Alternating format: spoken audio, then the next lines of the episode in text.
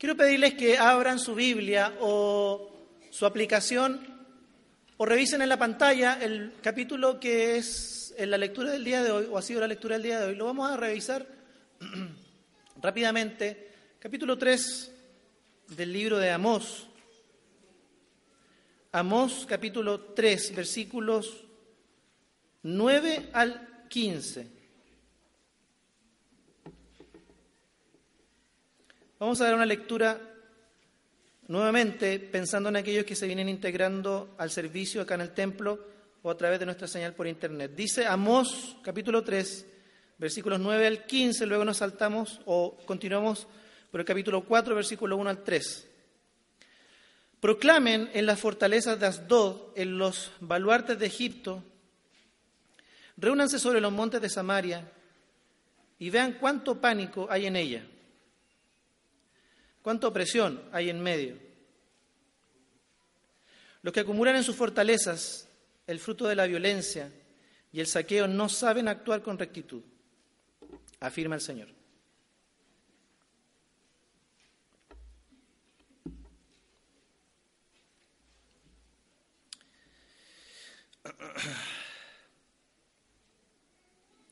Por tanto, así dice el Señor. Omnipotente. Un enemigo invadirá tu tierra, echará abajo tu poderío y saqueará tus fortalezas. Así dice el Señor. Como el pastor arrebata de las fauces del león, si acaso dos patas o un pedazo de oreja, así serán rescatados los israelitas, los que en Samaria se reclinan en borde de la cama y en divanes de Damasco. Oigan esto y testifiquen contra el pueblo de Jacob afirma el Señor omnipotente y Dios todopoderoso. El día en que haga pagar a Israel sus delitos, destruiré los altares de Betel, los cuernos del altar serán arrancados y caerán por tierra. Derribaré toda la casa de invierno como la de verano, serán destruidas las casas adornadas de marfil y serán demolidas muchas mansiones, afirma el Señor. Oigan esta palabra ustedes, capítulo 4, vacas de Bazán, que viven en los montes de Samaria, que oprimen a los desvalidos y maltratan a los necesitados, que dicen a sus esposos, tráigannos de beber. El Señor omnipotente ha jurado por su santidad. Vendrán días en que hasta la última de ustedes será arreada con garfios y arpones. Una tras otra saldrán por las brechas del muro y hacia Hermón serán expulsadas, afirma el Señor. En esta sección comienza el profeta Amós a hablar acerca de las consecuencias de que el pueblo de Dios, como vimos en las predicaciones anteriores, ha tenido suficiente luz de parte del Señor. Dios les ha enseñado cómo debían vivir en justicia, en equidad, dándole dignidad a todos por igual preocupándose del prójimo, viviendo para construir una comunidad en la que Dios reflejara su justicia, su compasión y su amor. Pero a partir de este versículo, Dios va a hablar especialmente a aquellos ricos y poderosos que han hecho precisamente de las riquezas y el dinero su confianza. Pero no solamente han hecho su confianza, sino que lo han hecho su Dios, y han buscado en el hedonismo, en el placer, la búsqueda de placer, todo aquello que le agregue valor a sus propias vidas y les dé sentido a su vida, a costa de la desigualdad económica abismante en el país, a, pesar o, o por medio de la explotación, opresión y el saquear la vida de los otros, estos que se enriquecieron cada vez más y cada vez más despojando a los que tenían menos, que cada vez fueron quedando más y más en la miseria. Esta es la denuncia que Dios hará a través del profeta y que trae como consecuencia el castigo. Recordemos que le habla a Israel, un pueblo que tiene luz, conoce lo que debió vivir, cómo debió eh, llevar adelante su economía, cómo debió considerar constantemente al prójimo como alguien a quien amar, a quien valorar y con quien vivir en justicia. Por lo tanto, las palabras de, de Amós si tienen cabida o tuvieron cabida para el pueblo de Israel, también tienen cabida para nosotros, como el pueblo de Dios en el siglo XXI, acá en esta ciudad. Vamos a ir versículo por versículo y luego alguna sección un poco más amplia para, para avanzar. Versículo 9. Proclamen en las fortalezas de Asdod y a los baluartes de Egipto, reúnanse sobre los montes de Samaria y vean cuánto pánico hay en ella, cuánta opresión hay en su medio. Lo primero que hace Amós en su, en su discurso es convocar a dos grupos de personas. Convoca a un grupo de gente de Asdod y convoca a otro grupo de Egipto. A los que convoca a ser testigos de esto que Dios va a decir y de lo que Dios va a hacer con los ricos opresores de Israel, son también un grupo de gente poderosa y gente rica. Es curioso que Dios llame a ser testigos de inequidad, de injusticia, a gente de otros lados que también viven en la misma condición y en la misma situación. Uno podría pensar o preguntarse, ¿para qué? Uno, pudo ser para no solamente hacer los testigos, sino que también como una advertencia ellos mismos de el juicio de Dios y cómo es que Dios condena la práctica que va a describir en los versículos siguientes. Dice en el versículo 9 que hay opresión. ¿Cuánta opresión hay en medio de Samaria, hay en Israel? Samaria era la capital de Israel. ¿Cuánta opresión, dice el versículo 9, hay en su medio? La idea de opresión en el, en el idioma original es un poco más amplia que opresión y habla de confusión. Habla de que la justicia ha sido destruida a causa de la violencia, a causa de aquellos que buscan acaparar y tener cada vez más. Esta palabra opresión habla de confusión en este sentido y casi como que habla de que las cosas están patas arriba. El rico, en vez de compartir con el que tiene, acapara más. El pobre, el menesteroso, el necesitado, en lugar de recibir auxilio, lo que recibe es más y más opresión. Ser despojado cada vez más y más de lo, que, de lo poco que tiene hasta el punto de su propia vida. Ser convertido en esclavo. Es el mundo al revés, diríamos nosotros hoy en día. El pueblo de Dios que debió vivir en justicia, compasión, misericordia, amor hacia los demás, está viviendo el mundo al revés.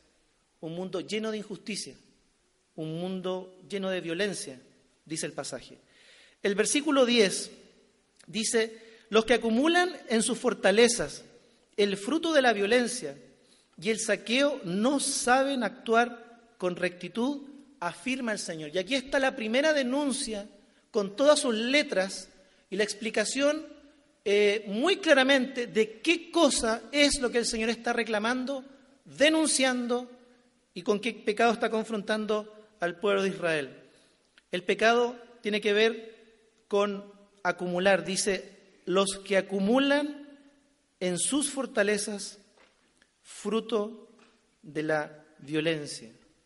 El pecado que Dios denuncia en este pasaje y prácticamente a lo largo de todo el libro es el pecado no de tener posesiones, no de ser rico, no de tener recursos. El pecado es el de acumular sin mirar la necesidad del prójimo.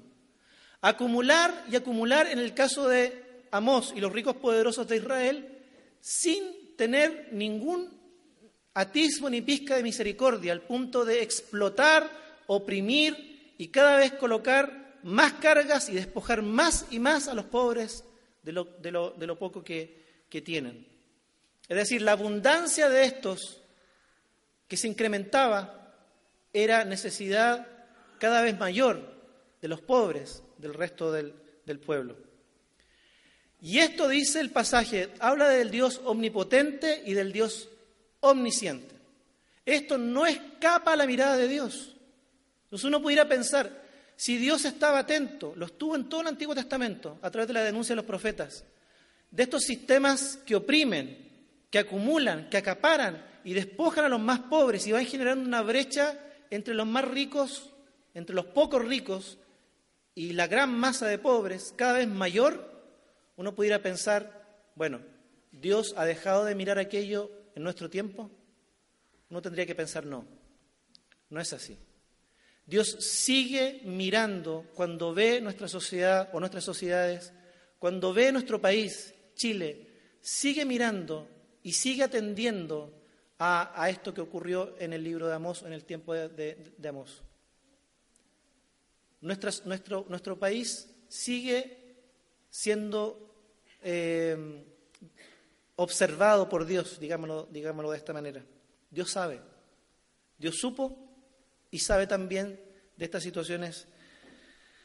En la actualidad, Nicanor Parra, el antipoeta chileno, dijo en algún momento, hay dos panes. Usted se come dos, yo ninguno. Ingreso per cápita, un pan por persona. De esta forma, él explicaba cómo hay cifras estadísticas mentirosas en nuestro país, que hablan de progreso económico, pero que por otro lado esconden la realidad de que cada vez más se incrementa la brecha entre los más ricos y los más pobres. Esto, queridos, no es no está oculto a los ojos de Dios. Y lo que tenemos que pensar es que si Dios condenó, Dios rechazó, Dios advirtió a Israel en el tiempo de Amós acerca de esto como pecado, como falta de rectitud, nosotros también tenemos que considerar que en nuestra realidad Dios también nos sigue hablando acerca de lo mismo y de la misma manera que Amós lo hizo en su momento. La OCDE, la Organización para la Cooperación y el Desarrollo Económico, habla de que la desigualdad económica, la desigualdad de ingresos va en aumento. Es decir, la brecha entre los más pobres y los más ricos se hace cada vez más y más grande. Dice también que nuestro país es el segundo país de la OCDE, luego de México, donde hay mayor desigualdad y mayor brecha económica entre los que tienen más y los que tienen menos. ¿Hay progreso? Se podría decir que sí. ¿Es un progreso para todos igual? No. Chile es uno de los países, no solamente del cono sur, sino que a nivel mundial, con mayor desigualdad eh, de ingresos, mayor desigualdad económica. Los ricos se hacen cada vez más ricos y la brecha entre ellos y los pobres se incrementa cada vez más. El ingreso promedio, según la misma OCDE, el ingreso promedio del 10% de los más ricos en Chile es 19 meses mayor al ingreso del 10% de los más pobres. Esto supera con creces la desigualdad que hay en otros países. Chile efectivamente es un país lleno de desigualdad.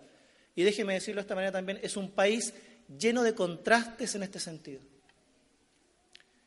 Usted puede verlo en nuestra ciudad, en nuestro gran Santiago.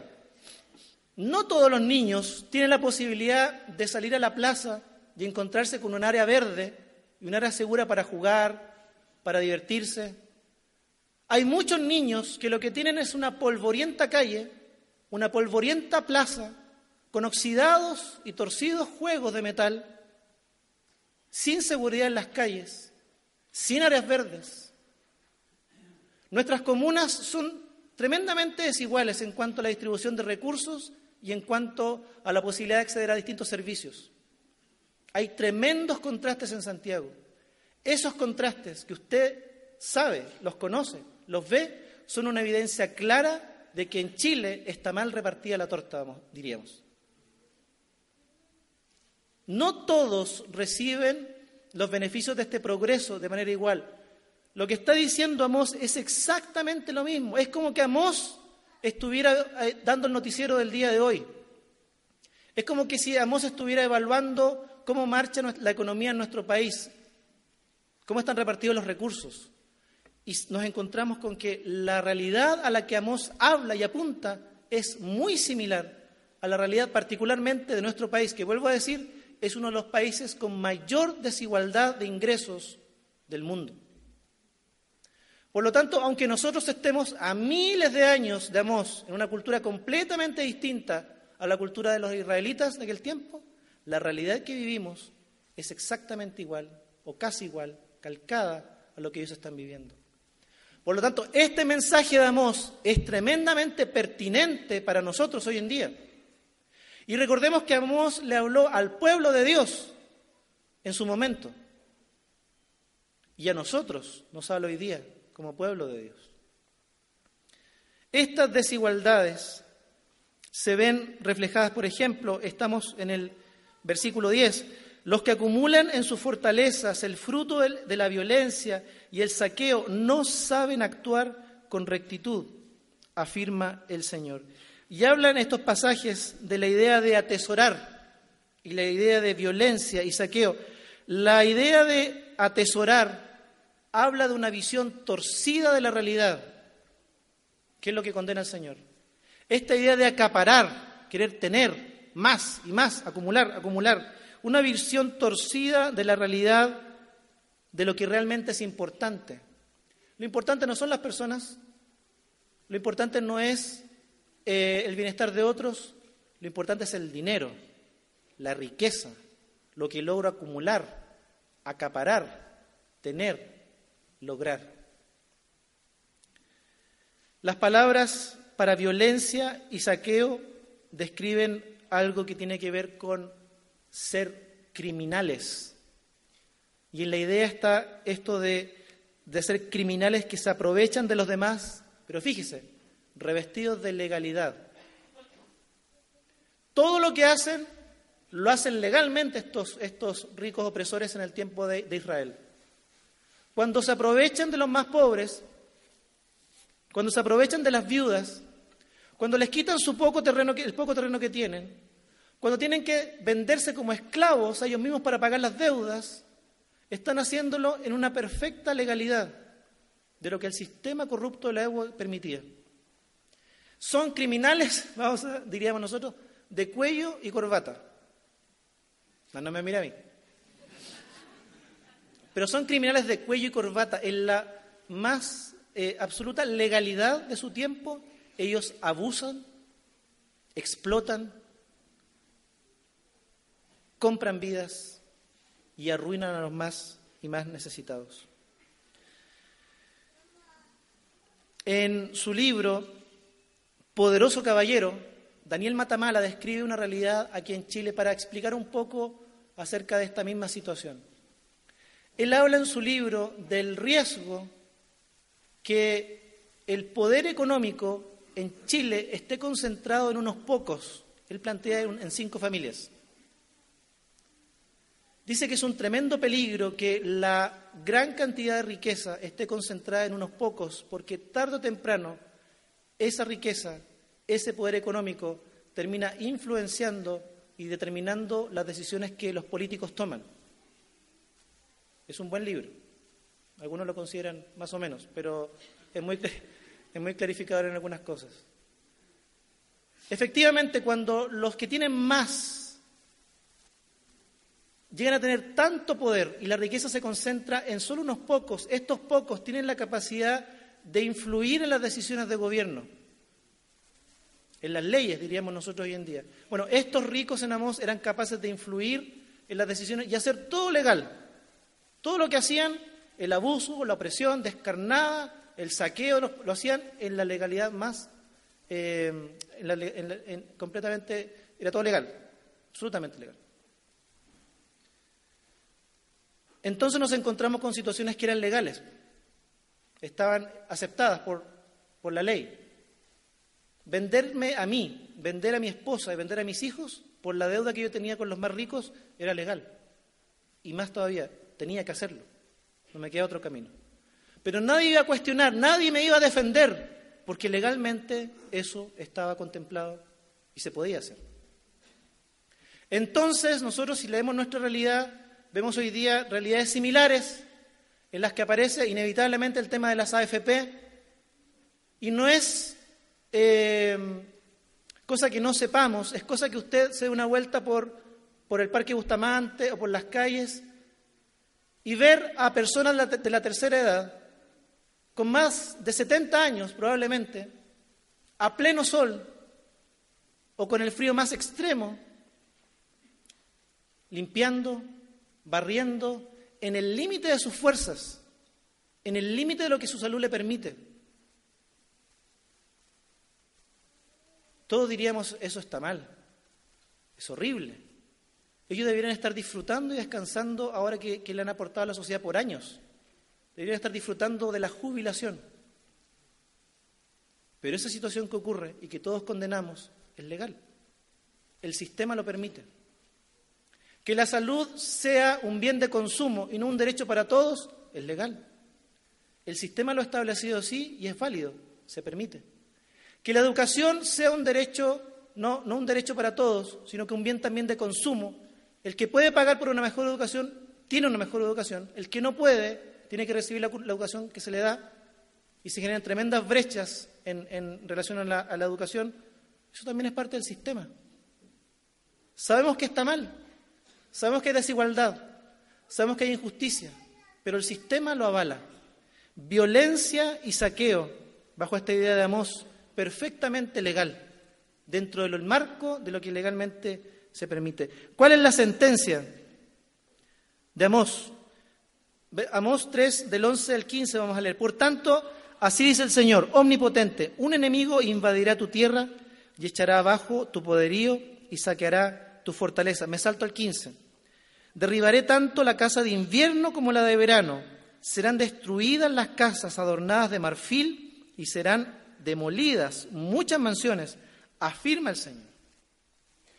Es la consecuencia lógica que hemos visto en las predicaciones anteriores a esto de que a el pueblo de Israel se le ha dado tremenda luz, Dios le ha mostrado su voluntad. Deben vivir para Él, deben vivir para el prójimo, deben vivir en justicia, pero ellos pensando que Dios haría vista gorda, miraría para el lado, serían lesos, porque son pueblo de Dios, nunca les pasaría nada, pero Él le dice, no es así recibirán su castigo y recibirán juicio. Y el juicio y el castigo tiene que ver con perder exactamente lo que perder aquello que habían acaparado. Todo lo que para ellos era riqueza se convertirá en miseria. Todo lo que para ellos era poder se convertirá en debilidad.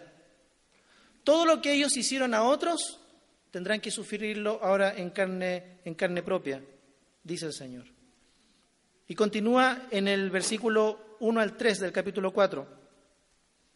Oigan esto, oigan estas palabras ustedes, vacas de Bazán, que viven en el monte de Samaria, que oprimen a los desvalidos y maltratan a los necesitados, que dicen a sus esposos, tráigannos de beber. El Señor omnipotente ha jurado por su santidad, no vendrán días, vendrán días en que hasta la última de ustedes será arreada con garfios y arpones. Una tras otra saldrán por las brechas del muro hacia Hermón, serán expulsadas, afirma el Señor. Vacas de Bazán, le dice a unas mujeres ricas, muy bien alimentadas, sobrealimentadas, bajo esta idea de que han acaparado, tienen más de lo que pueden comer tienen más de lo que pueden vestir, tienen más de lo que pueden gastar.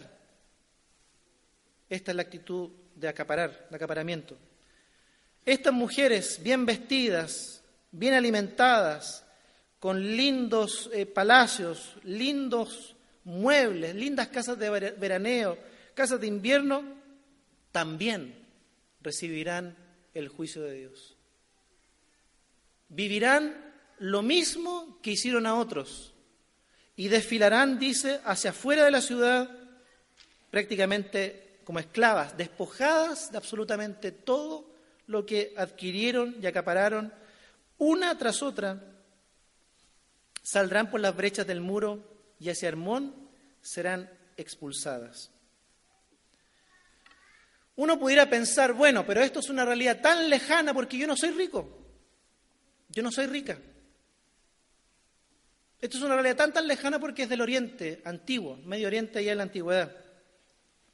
Pero podríamos decir que, en primer lugar, que el poder económico o el amor al dinero, que es uno de los principales males, dice el apóstol, es una cuestión del corazón de todos los seres humanos, suyo y mío. Queridos, si tuviéramos que pensar en qué enseñanza y aplicaciones sacamos para nosotros, lo primero que tenemos que decir es que no se trata de cuánto dinero tengo, no se trata de si soy rico, no se trata si tengo más o menos, se trata de una actitud del corazón que está en todos los seres humanos. Puede que usted no sea rico, no sea rica, puede que no tenga gran poder adquisitivo, poder económico, pero la actitud del corazón es el centro de la denuncia de Dios hacia, hacia estos ricos.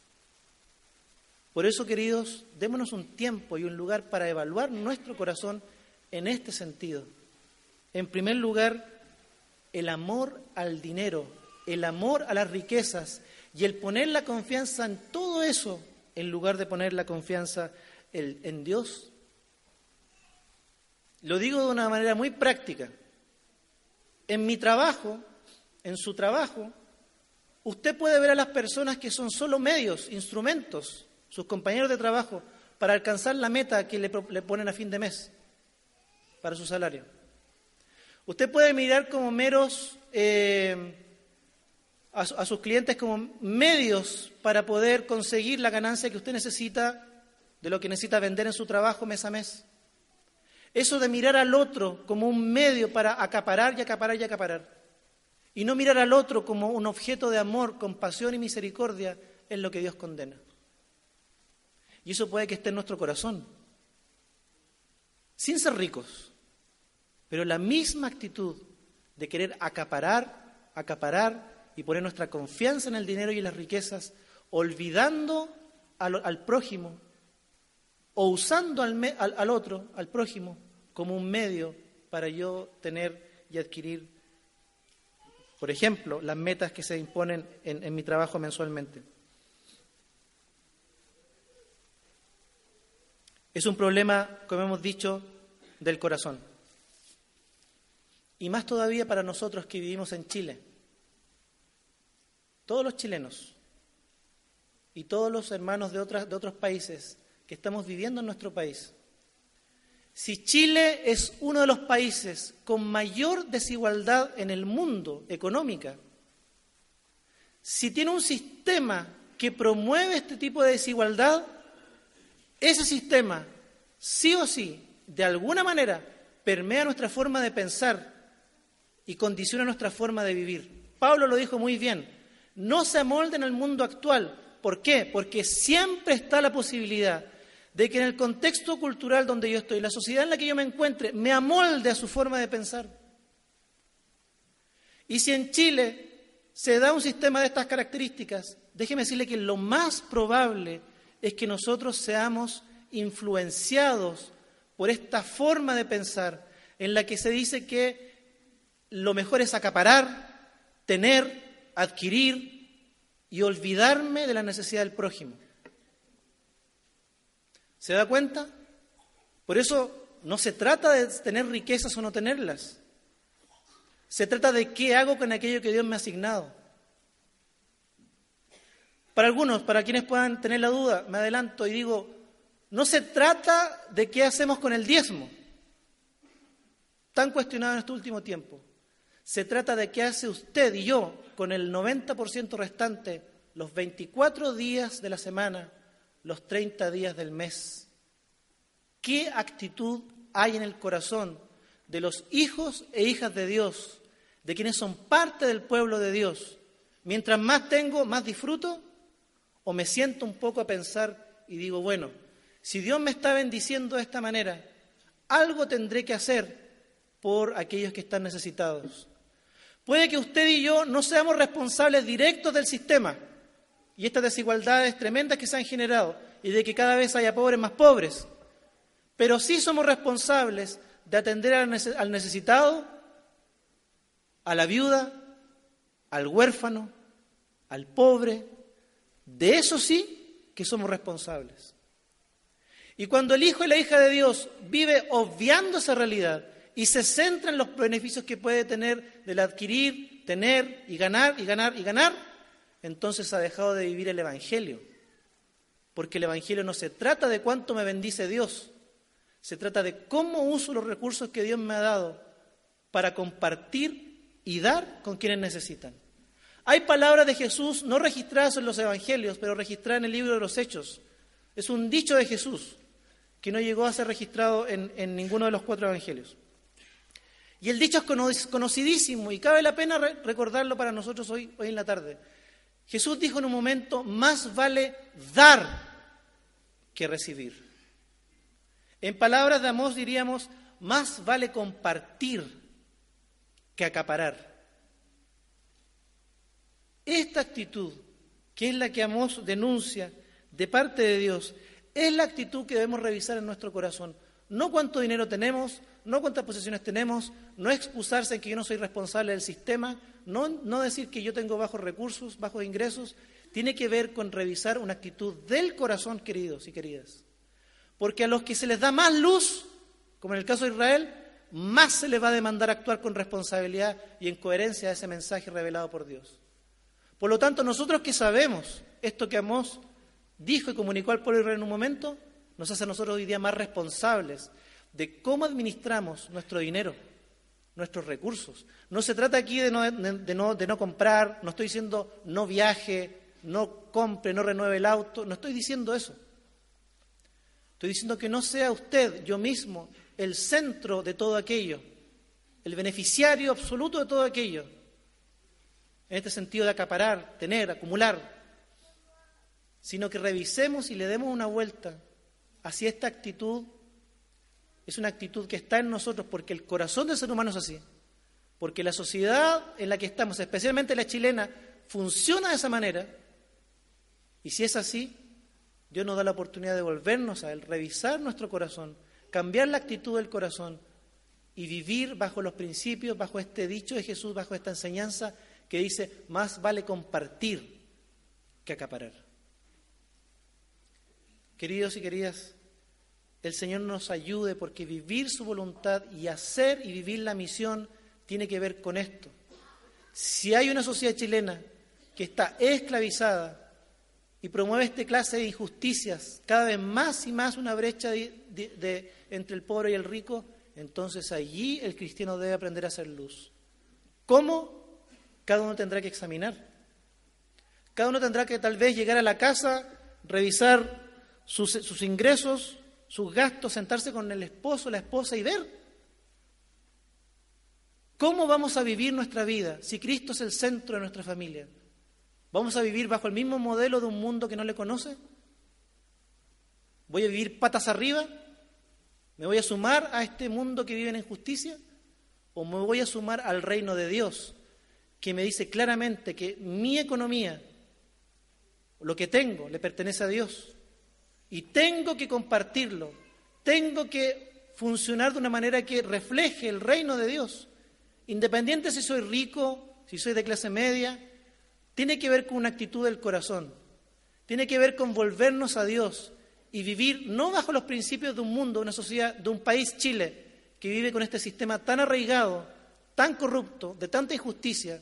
Pero fíjese que, qué interesante, yo pensaba en esto primero para mi vida, tanto que cuestionamos y criticamos al sistema, pero cuánto disfrutamos los beneficios del mismo sin la menor reflexión sin la menor, la menor preocupación por los demás.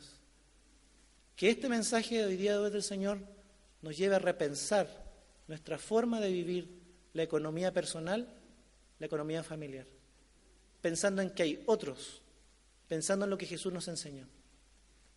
Encontramos la verdadera felicidad no cuando acaparamos, no cuando tenemos más y más. Jesús dice, sino que la verdadera felicidad está cuando compartimos con los demás. Vamos a orar. Señor, te damos muchas gracias porque dan luz a nuestra vida. Un mensaje del profeta Amós hace tantos y tantos siglos atrás, miles de años, Señor, se hace tan pertinente y tiene tanto significado para nosotros hoy día en Santiago de Chile, en nuestro país, Señor. Que lo que hoy día has hablado en nuestra vida, Señor, transforme nuestra forma de pensar, de vivir, Señor, y renunciemos a cualquier conducta, accionar de nuestro corazón, Señor, que se vuelca hacia el dinero, hacia las riquezas, como un Dios, como seguridad, Señor, olvidando al necesitado, olvidando al que no tiene y siendo de esa manera partícipes de un sistema que tú denuncias, rechazas y enjuicias en el libro de Amós. Señor, en tu gran amor y en tu gran misericordia nos permite ser luz en este sentido y vivir bajo los principios del reino y las enseñanzas de Jesús, que nos han dicho, más vale compartir que acaparar, que tener, que acumular.